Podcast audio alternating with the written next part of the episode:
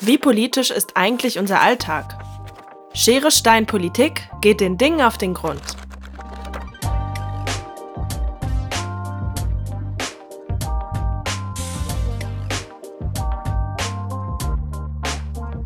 Hi und willkommen zurück bei Schere Stein Politik. Mein Name ist Tim und ich freue mich, dass ihr wieder eingeschaltet habt. In der heutigen Folge dreht sich bei uns alles um das Buch. Natürlich wollen wir auch dieses Mal wissen, was ist am Buch bzw. was ist am Lesen eigentlich politisch. Und vorweg, ist es überhaupt politisch? Auf den ersten Blick gibt es da sicherlich einiges. Da fallen mir zum Beispiel die Bücherverbrennungen in Nazi-Deutschland ein. 1933 beispielsweise haben die Nazis in kurzer Zeit Hunderttausende Schriften öffentlich verbrannt, zum Beispiel weil die Verfasserinnen jüdische Wurzeln hatten oder weil die Texte den Nationalsozialismus kritisierten. Oder auch die Verfolgung von AutorInnen im Allgemeinen. Damals wie heute. Hm, erst letztes Jahr, also 2022, ist der indisch-britische Schriftsteller Salman Rushdie von einem religiösen Fanatiker mit einem Messer attackiert worden und wäre fast an den Verletzungen gestorben. Ich meine aber gut, das betrifft ja die meisten Menschen nicht direkt in ihrem Alltag. Um genau den soll es ja aber bei uns gehen. Schließlich fragen wir ja schon in unserem Intro, wie politisch ist eigentlich unser Alltag? Um Antworten auf unsere Frage zu finden, also was ist am Buch und am Lesen eigentlich politisch, wollten wir in dieser Folge mit vielen Buchbegeisterten persönlich sprechen. Tja, und was soll ich sagen? Das geht natürlich am besten auf der Leipziger Buchmesse. Keine Frage also, dass wir dorthin gefahren sind. Gut, ich muss jetzt zugeben, das ist eine ganz schöne Bubble, in der wir uns da begeben haben.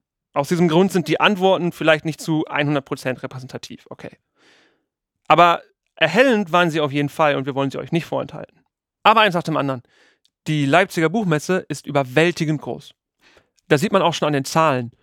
Laut Management waren 2023 ca. 274.000 BesucherInnen da und haben die Stände von über 2000 Verlagen und AusstellerInnen besucht. Und ich meine, dabei ist die Messe 2023 sogar ein bisschen kleiner ausgefallen als noch vor Corona. Überall gab es Veranstaltungen, Lesungen und Diskussionsrunden und das auch nicht nur auf dem Messegelände, sondern auch im Rest der Stadt. Das war wirklich beeindruckend. Vor allen Dingen, weil auch zeitgleich noch die Manga und die Comic-Con stattgefunden haben, was dann ebenfalls viele Menschen angezogen hat, einfach weil es auch da ganz, ganz viele Events gab. Ja, entsprechend ist es mir auch schwer gefallen, mich auf die Arbeit für den Podcast zu konzentrieren. Und ich sag's wie es ist. Zum Glück ist meine Kollegin Lotte mit mir da gewesen und kann auch heute mit mir gemeinsam von der Buchmesse erzählen, denn allein wüsste ich ehrlich gesagt nicht, ob ich das noch so zusammenkriege. Deswegen, Hi Leute, was geht? Schön, dass du da bist. Hi, schön, dass ich dabei sein kann. Absolut. Ähm, hilf mir noch mal ganz kurz. Du warst auf der Buchmesse, beziehungsweise wir waren gemeinsam dort. Zuallererst, wie war's? Und dann aber, du hast ja auch eine Umfrage gemacht.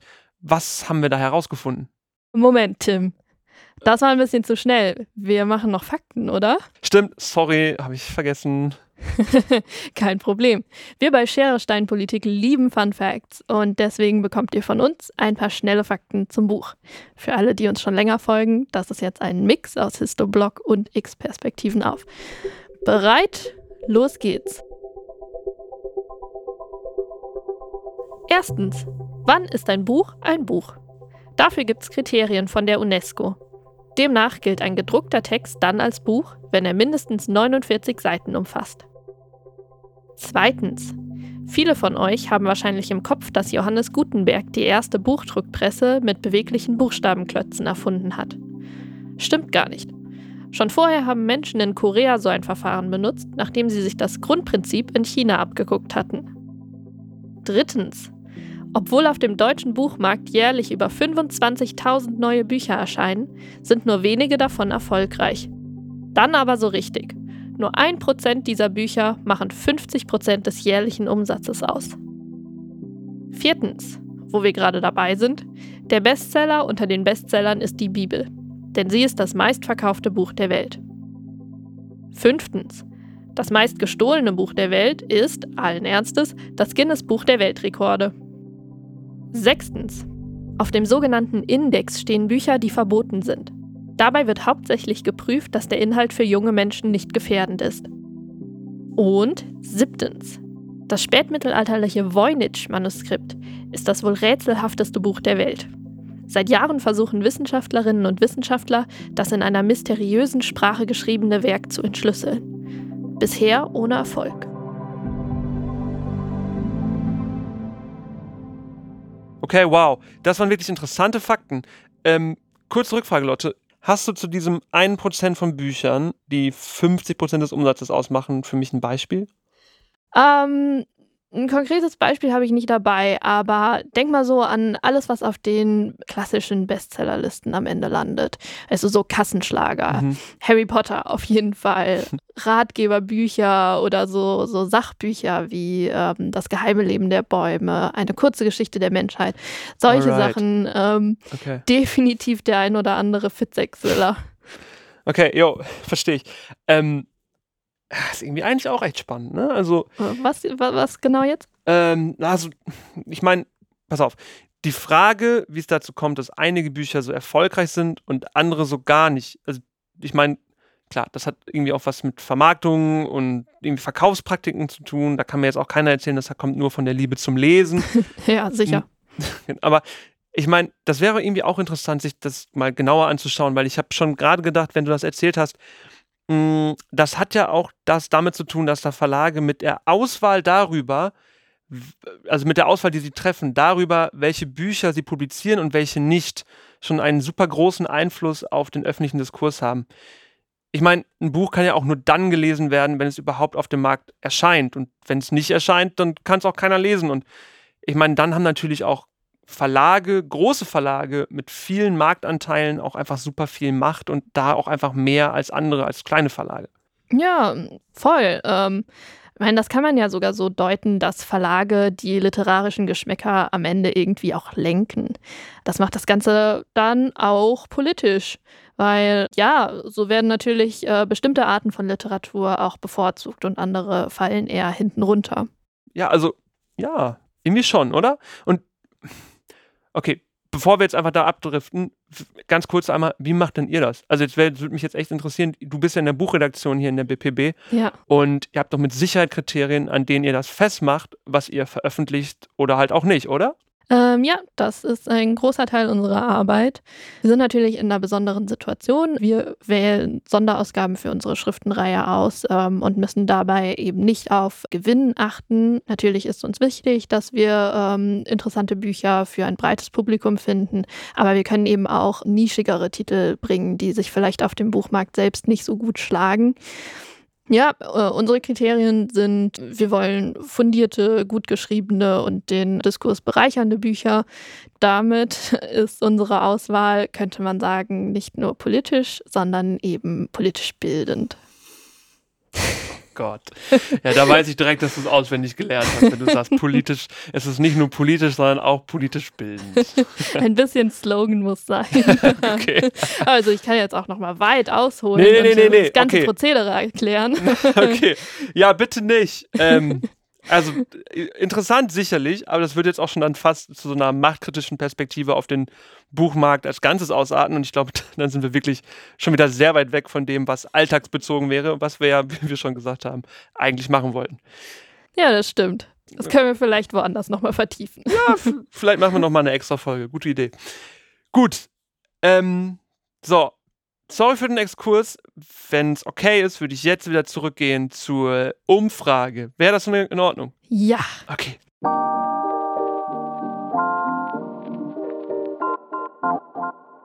Okay, Leute, nehme ich noch mal kurz mit. Also, wir waren auf der Buchmesse und während ich mit dem Kopf in den Wolken war, hast du die Leute gefragt. Und zwar unsere Fragen und verschiedene Sachen. Aber wie war's und was genau hast du die Leute gefragt? Also ich fand es total spannend. Bin da so durch die äh, Messerhallen geschlendert, habe sehr viele, sehr unterschiedliche Leute ähm, mit sehr vielen Büchern im Gepäck getroffen und habe sie aber alle das gleiche gefragt. Und zwar ist das Lesen politisch und wenn ja, was ist daran politisch? Oh, okay. Ähm, cool, sehr tiefgründig. Bin ich gespannt, klingt gut. Also, was haben sie gesagt? Mhm, ja, ich fand es auch wirklich gedankenanregend. Das Schöne war auch, wir haben sehr unterschiedliche Antworten auch bekommen. Das war schon durchaus kontrovers. Okay, cool. Also, gerade Thema Kontroversität, da sind wir als BPB natürlich vorne mit dabei. Also, da bin ich jetzt gespannt. Ja, wie gesagt, wir hatten zuerst gefragt, ob die MessebesucherInnen der Meinung sind, dass Bücher oder Lesen politisch sind. Und darauf hatten einige ganz klare Antworten. Hier, hör mal. Ich lese super viel und ich äh, werte das auch gerne mit Freunden aus. Und dadurch wird es halt total schnell auch so politische Meinungsbildung. Ja, würde ich so auf jeden Fall sagen, ja. Naja, weil es gibt erstens viele politische Bücher und ähm, es gibt halt sehr viele Bücher, in die man sich einlesen kann, worüber man seine Meinung bilden kann oder auch seine Meinung ändert und äh, worüber sich man sich einfach politisch informieren kann.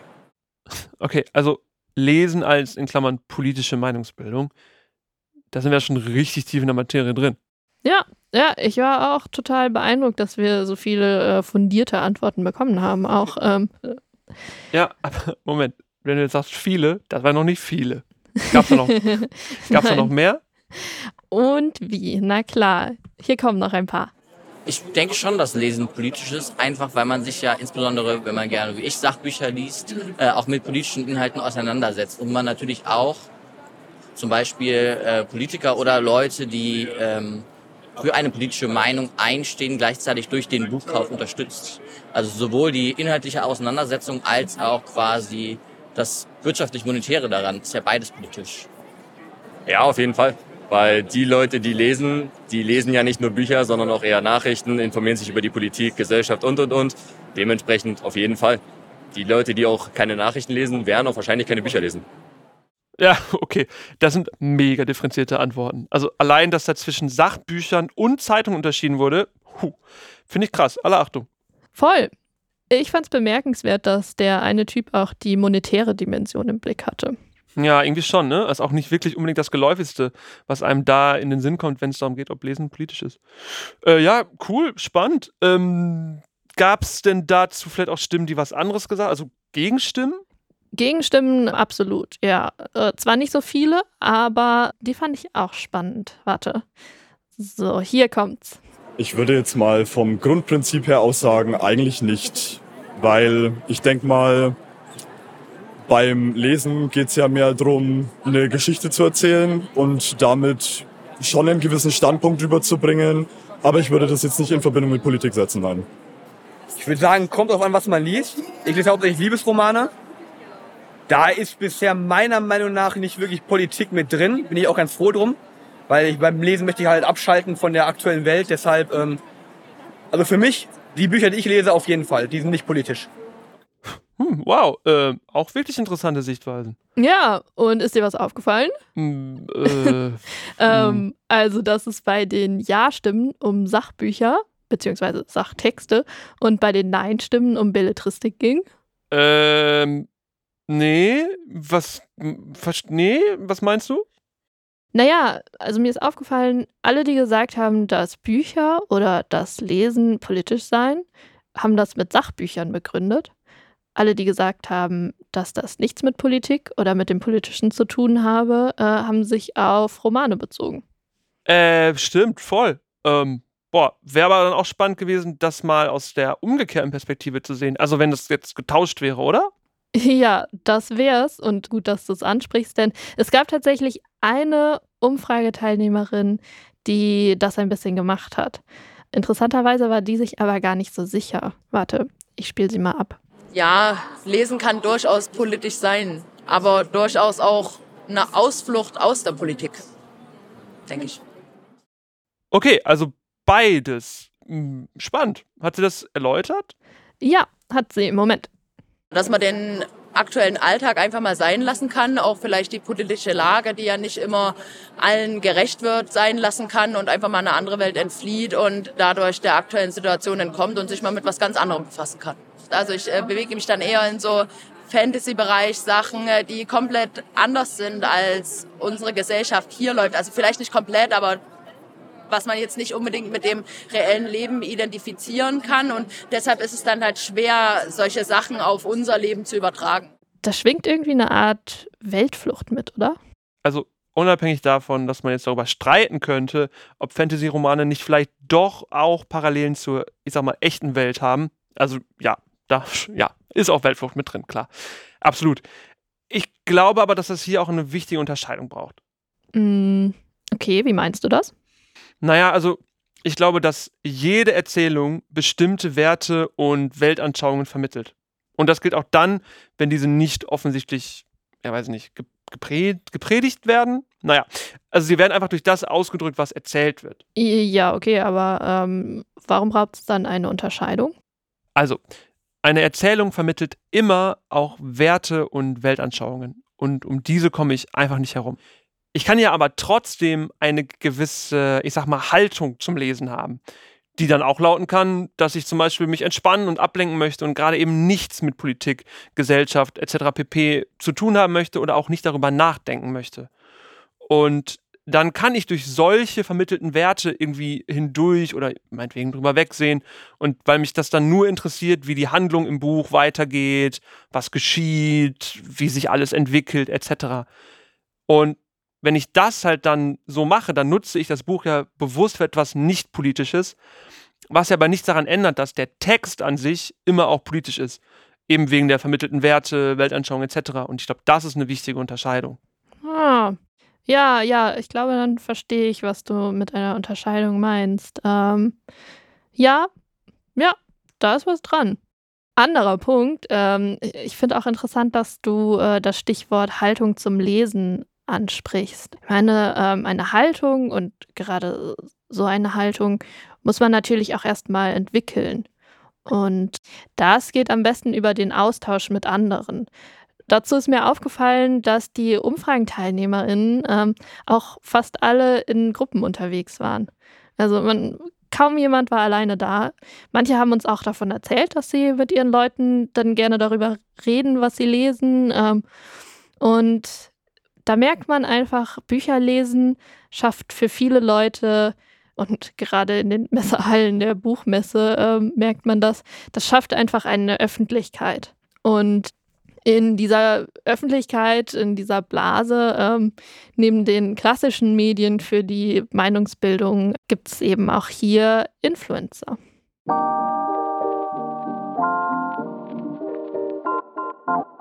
Influencer, mit denen du auch geredet hast, richtig? Genau.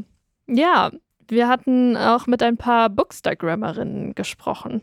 Äh, für die war es übrigens gar keine Frage, Moment. dass Bücher politisch sind. Ja, Moment, Leute, stopp, Was? stopp. Also nochmal einen Schritt zurück. Du musst, glaube ich, noch mal Leuten, die so wie ich schon so Junior-Boomer-mäßig kein Instagram benutzen, musst du noch mal erklären, was genau jetzt eine Bookstagrammerin oder ein Bookstagrammer ist. okay, ja, weil du es bist. nee, das Danke. Weiß, das weiß man nicht unbedingt. Bookstagram, Booktalk äh, oder Buchbloggen, das sind alles Bezeichnungen für Menschen, die im Internet beziehungsweise ähm, meistens auf sozialen Netzwerken über Bücher reden. Also die stellen Bücher vor, rezensieren, reden äh, miteinander und auch über die Kommentare und sonstige äh, Tools mit ihrem Publikum über Bücher. Okay, alles klar. Im Grunde also wie so eine Art RezensionistInnen. Alright. Mhm. Okay, cool. Ähm, gut, also, dann habe ich dich richtig verstanden. Du hast also mit BookstagrammerInnen gesprochen, für die es absolut klar war, an dem Punkt hatte ich dich unterbrochen, sorry, dass Bücher politisch sind. Ja, genau. Da haben übrigens viele implizit auf diese Vermittlung von Werten und äh, Weltanschauungen Bezug genommen, äh, von der wir eben Ah. schon gesprochen haben. Echt? Ah, cool. Mhm, ja, da ging es dann vor allem darum, dass äh, Bücher den LeserInnen erlauben, durch die Augen von anderen zu sehen. Hier, ich, äh, ich spiele dir mal was vor, hör mal rein. Äh, das hier war zum Beispiel Kati.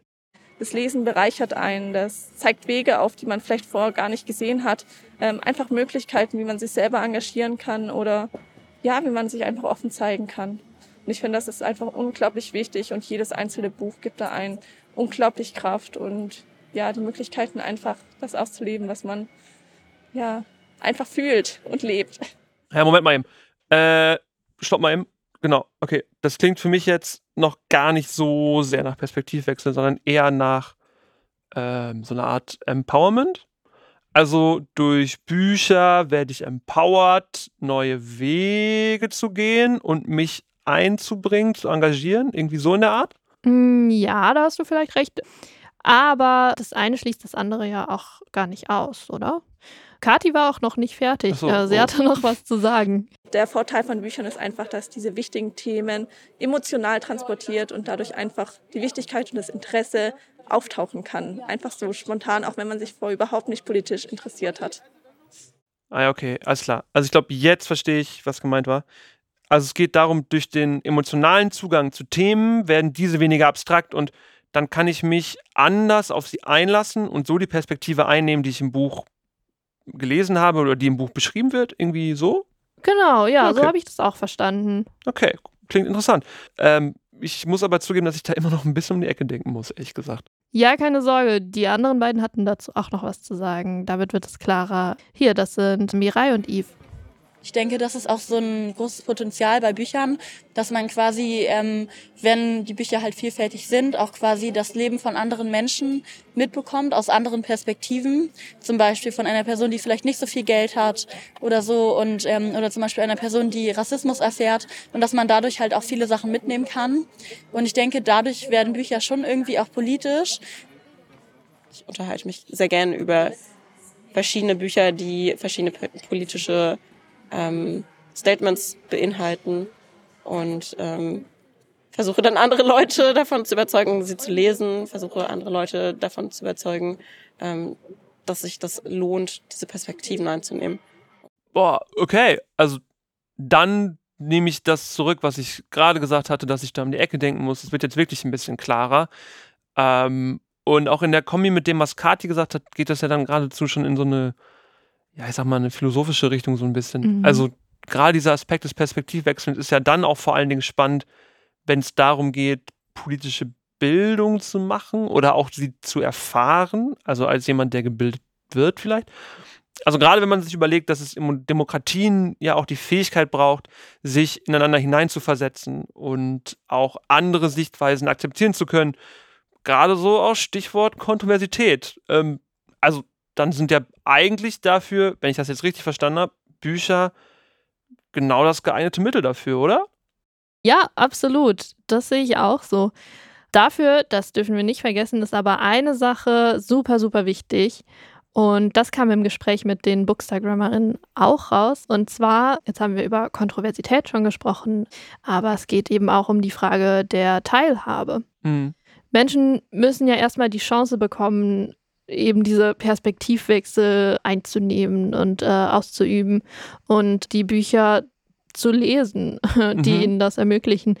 Und das wird verhindert, wenn Bücher eben nicht für alle zugänglich sind. Zum Beispiel, wenn die jetzt äh, sehr spezifisch auf gewisse Gruppen zugeschnitten werden äh, und es auch so einen sozialen Druck dann entwickelt.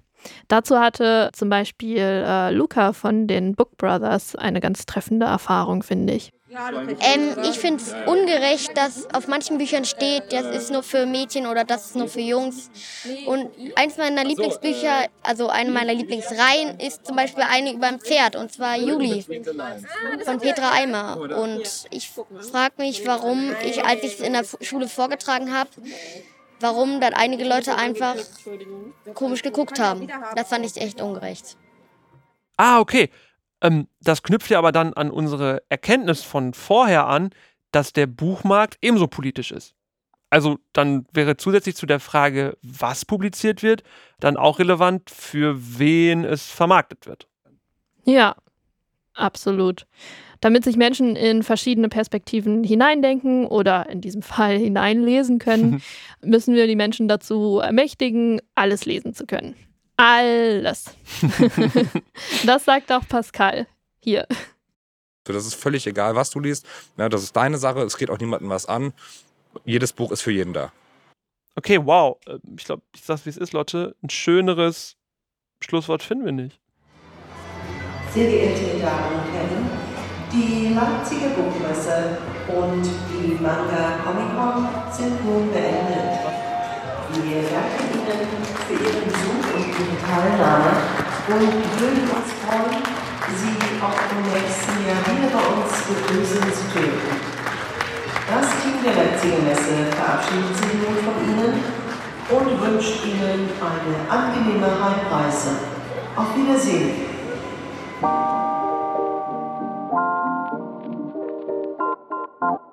So, Leute. Apropos Schlusswort. Ich bin richtig geplättet. Also gut, wir sind noch nicht ganz fertig, aber Mhm. wenn es nach mir geht, machen wir nicht mehr lange heute. Ähm, Kräfte sammeln, let's go.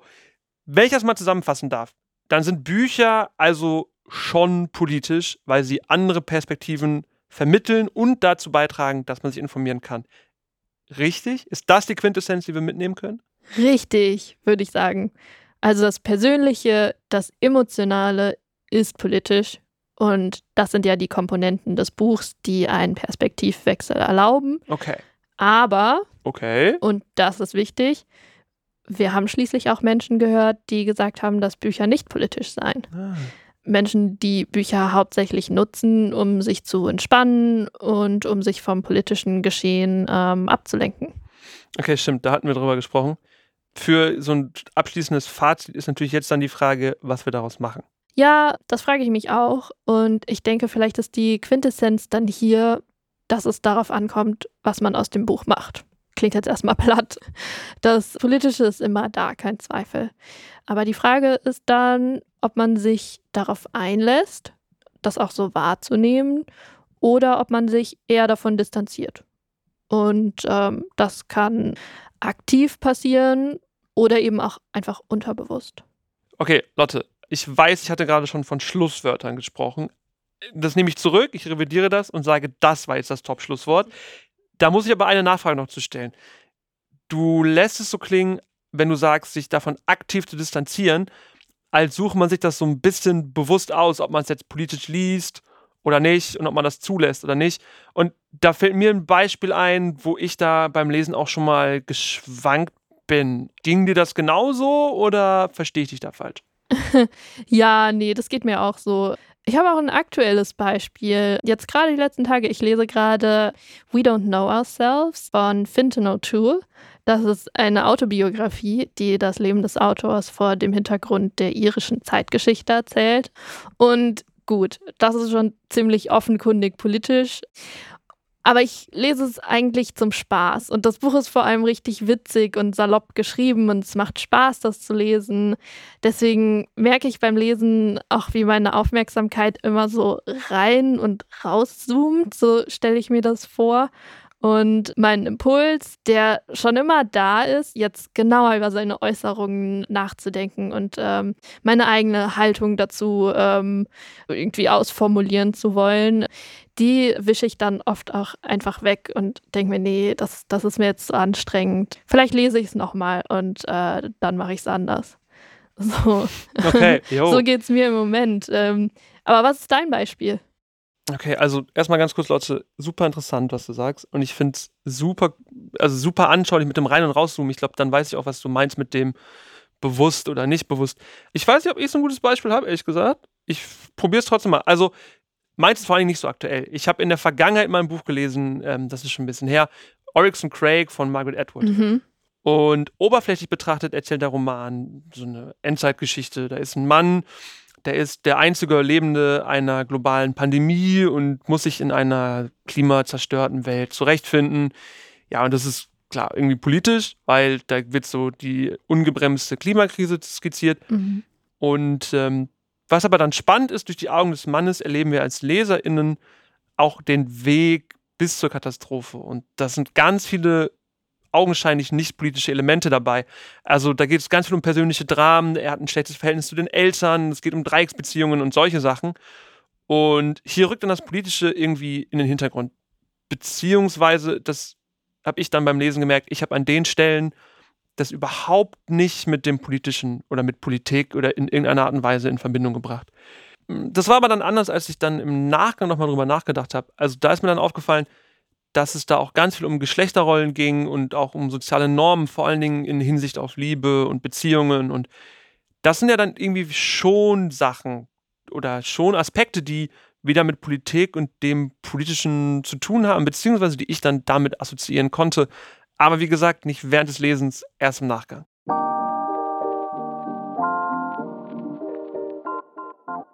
Geht es euch auch so wie Leute und mir? Falls ja, kommentiert gerne unsere Social Media Beiträge zu dieser Folge und lasst uns wissen, welches Buch euch zuletzt richtig politisiert hat. Oder mit Hilfe welchen Buchs ihr euch so richtig entspannt und von allem ablenken konntet. Wir sind gespannt und nehmen gerne die ein oder andere Leseempfehlung mit. Ja, Leute, Hammer. Dann sind wir jetzt am Ende angekommen. Nicht schlecht. Ja, Vielen Dank, dass du da warst. sehr gern. Dann mach's gut. Bis zum nächsten Mal. Tschüssi. Tschüss. Fast hätte ich das Wichtigste vergessen. Und zwar mich zu bedanken. Danke, dass ihr wieder zugehört habt. Wir hoffen, ihr konntet das ein oder andere mitnehmen und hattet genauso viel Spaß beim Hören wie wir beim Aufnehmen. Danke auch an alle BesucherInnen der Leipziger Buchmesse, die an unserer Umfrage teilgenommen haben. Danke auch an die BookstagrammerInnen für die spannenden Interviews. Und zum Schluss natürlich Danke an das ganze Team, das an dieser Folge mitgearbeitet hat. Also an Katharina Wellems, Lea Willhoff und an Charlotte Vitenius. Mein Name ist Tim Walter und das war Schere Stein Politik. Wir freuen uns, wenn ihr beim nächsten Mal wieder einschaltet. Bis dann! Die Folgen stehen unter der Creative Commons Lizenz und dürfen unter Nennung der Herausgeberin zu nicht kommerziellen Zwecken weiterverbreitet werden.